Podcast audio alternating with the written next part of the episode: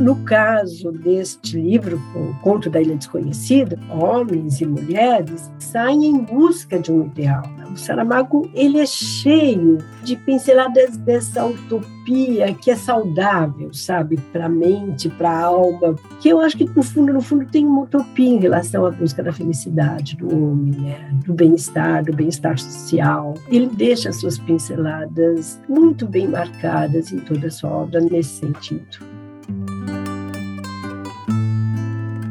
Meu nome é Vera Bastazin, professora, sou doutora, atuo na Pontifícia Universidade Católica de São Paulo, realizei pós-doutorado na Universidade de Braga, tenho um livro publicado sobre Saramago, dediquei a ele longos anos de pesquisa.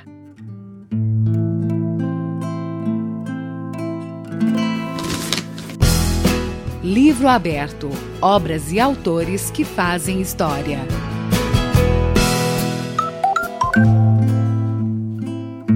Em O Conto da Ilha Desconhecida, José Saramago faz uma parábola do sonho realizado, um navegar pela vontade e obstinação que fazem a fantasia ancorar em porto seguro. A Ilha Desconhecida é a representação de um grande sonho, que é projetar ideias, desejos, pensamentos, né, expectativas de vida. Como é que essa busca se realiza? Aí começa toda a fabulação. Ele vai bater a porta do rei e pedir um barco. Quando eu entro na narrativa, eu entro pelas portas da fábula, do conto maravilhoso, que é aquilo que a gente chama comumente de conto de fadas, porque tem um contexto de castelo e de rei, e de um tempo que não é determinado, nem em termos específicos onde isso aconteceu, nem quando isso aconteceu. Ser feliz. Invento o mar, invento em mim o sonhador. Antes do sonho ser realizado, ele é submetido a uma série de embates com o estado consolidado das coisas. O conto da Ilha Desconhecida fala das hierarquias e das hipocrisias do poder, fala das relações de amor e trabalho, porque isso vai se mostrar muito ao longo da pequena narrativa, é, da significação dos espaços. Não há como não contrapor o espaço do castelo, rígido, fechado, austero, com pouca abertura, que são só as portas e janelas. Né? Castelo geralmente é feito de pedras, e o barco que vai sair pelo mar, navegando, flutuando, sendo movido pelo vento. Então, há uma oposição entre esses espaços. E eu diria também que talvez ele fale, sobretudo, do caminhar para as conquistas humanas. Né? A importância talvez não seja tanto encontrar a ilha desconhecida, mas lutar pela busca dessa ilha e pela construção, porque no fundo a gente vai ver que ele acaba como que construindo, né, concebendo uma ilha a partir do seu espaço que é o barco, né? No conto, mais importante do que a figura do rei é a da mulher da limpeza. É dela a autoridade para despachar sim ou não conforme a maré. Eu poderia ter dito também que uma das temáticas fosse a utopia e até a alteridade, porque esse homem sonhador não conseguiria realizar nada sozinho. Ele precisou eh, muito mais, vamos dizer assim, da mulher da limpeza ao seu lado do que o próprio rei que lhe concedeu o barco, porque ele poderia ter conseguido o barco e não ter saído porque ele temesse o mar porque ele não consegue reunir uma tripulação. E com ela ele vai conseguir realizar o sonho. Então a questão da alteridade está muito marcada aí, né? O eu sozinho não existe, o eu só se faz na relação com o outro. Sonho que se sonha só, é só um sonho que se sonha só.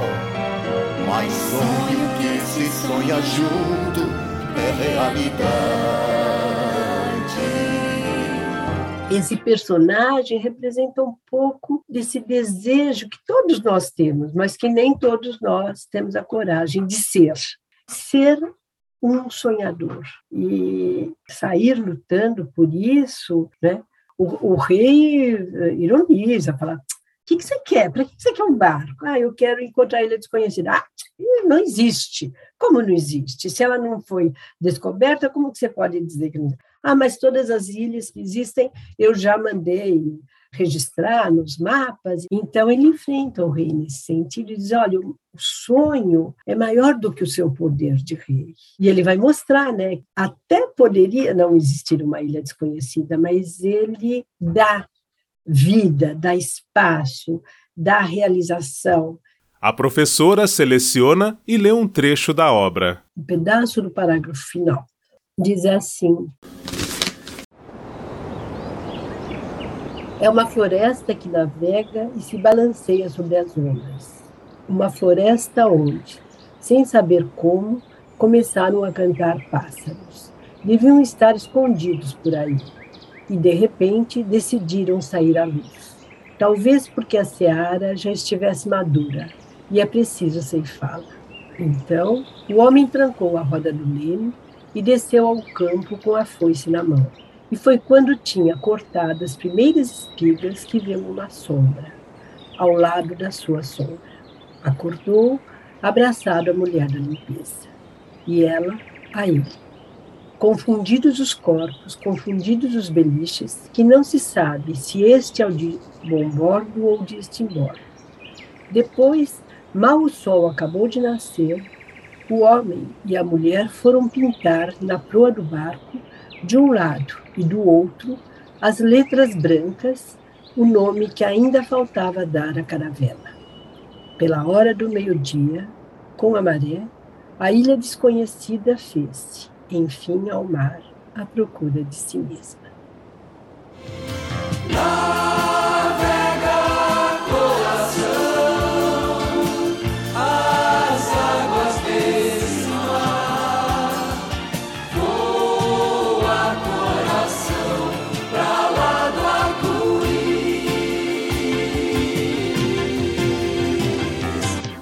Quando você pensa na estrutura básica do conto de fadas, é aquela: a personagem né, sai do seu local primeiro, se desloca, luta, vence obstáculos, até chegar à conquista daquilo que queria, e ao final tem uma premiação. Geralmente é um casamento, casaram-se, tiveram muitos filhos.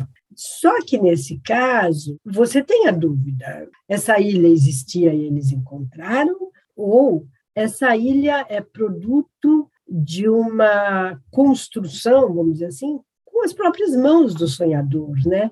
que colocou ali os sacos de terra, que deu espaço para os pássaros trazerem as sementes e que fez nascer, que transformou seu sonho em realidade. Então, é a ação do sujeito, não é só o sonho que ficou no ar, no, no imaginário. São as mãos que dirigiram o leme, né? E que fizeram esse sonho se tornar realidade. Eu acho isso muito bacana, né? Vera Bastazin aponta que a estrutura do conto é muito bem elaborada, o que torna sua leitura indicada para o ensino médio ou com mediação de professores e professoras para os últimos anos do ensino fundamental. Com o apoio de produção de Daniel Greco, Marcelo Abude para o livro aberto do Instituto Claro.